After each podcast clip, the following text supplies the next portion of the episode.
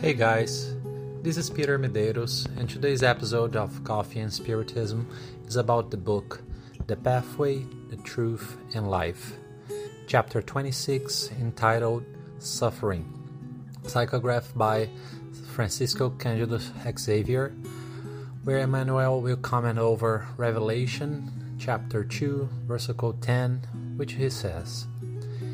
Fear none of those things which thou shalt suffer.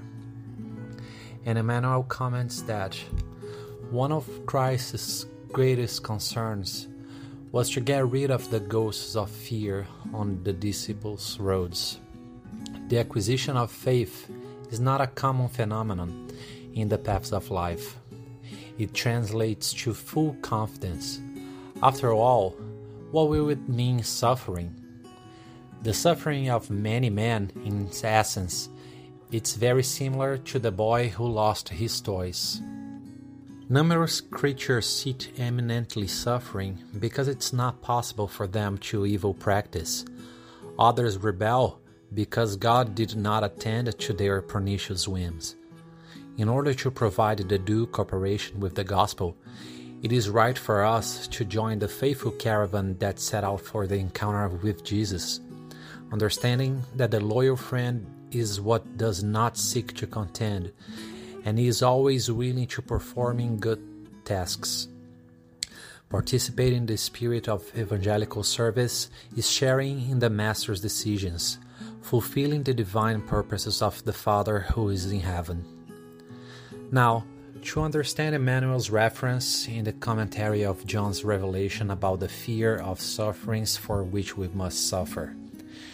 At first, let us reinforce our considerations regarding the objectives of the Christ, who is to rid our minds of the fear of following him.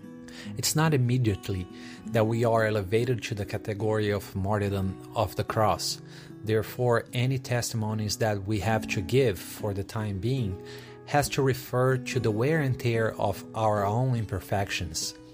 And that's why Emmanuel refers to people who suffer a lot from trivial issues, belittling those who in fact have great losses and suffer for fair reasons. Without classifying which suffering would be fair or not, because we know that this will not be possible and much less profitable, we have to be aware that our times are those of extreme vigilance and that we do not become instruments of evil as Emmanuel reinforces, the loyal friend is the one who does not seek to fight and is always willing to perform good tasks. Contending, according to the dictionary, can be fighting, discussing, disputing, debating, confronting. We understand that the loyalty referred by Emmanuel dispenses contention, that is, it takes a contest without creating discord Silence is where you cannot help, to help whatever possible to carry out good tasks. And that might create suffering, for denying yourself and all the personality baggage we carry is a great pain. As Emmanuel concludes, let us not fear, therefore, what we may come to suffer. God is the Father, magnanimous and fair. A father does not distribute ailments he gives corrections, and every correction improves. May God bless us all until the next episode of Coffee and Spiritism.